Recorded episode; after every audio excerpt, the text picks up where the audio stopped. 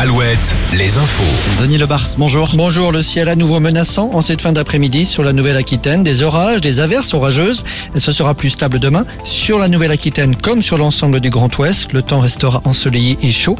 Le changement annoncé pour la fin de la semaine semble se confirmer. Des orages sont annoncés pour jeudi soir sur l'ensemble de la façade atlantique du Pays Basque à la Bretagne.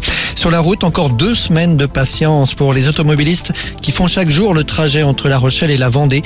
La réouverture du pont du Bro est annoncée pour la semaine du 19 au 23 juin. Les travaux n'ont pas encore commencé, ce sera pour la semaine prochaine. Impressionnant incendie cet après-midi à Nantes et impressionnant panache de fumée noire dans le ciel de l'aglo. C'est un magasin de la route de Vannes qui a brûlé entièrement détruit par les flammes. D'autres magasins de la zone commerciale ont dû être évacués par mesure de précaution. Les manifestants contre la réforme des retraites, mobilisation en forte baisse aujourd'hui, mais les casseurs, eux, restent mobilisés. À nouveau des dégâts à Nantes et à Rennes, ainsi qu'à Angers.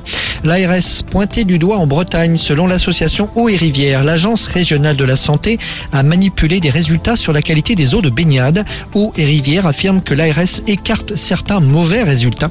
Le tribunal administratif a été saisi.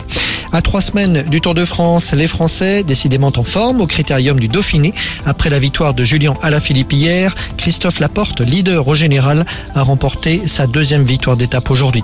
Et puis la Coupe du Monde de foot féminine, Hervé Renard a publié aujourd'hui une liste de 26 joueuses. On notera le retour de la capitaine Amandine Henry, qui n'avait pas joué chez les Bleus depuis décembre 2020. Merci Denis. L'info continue sur alouette.fr et sur l'appli Alouette. Alouette,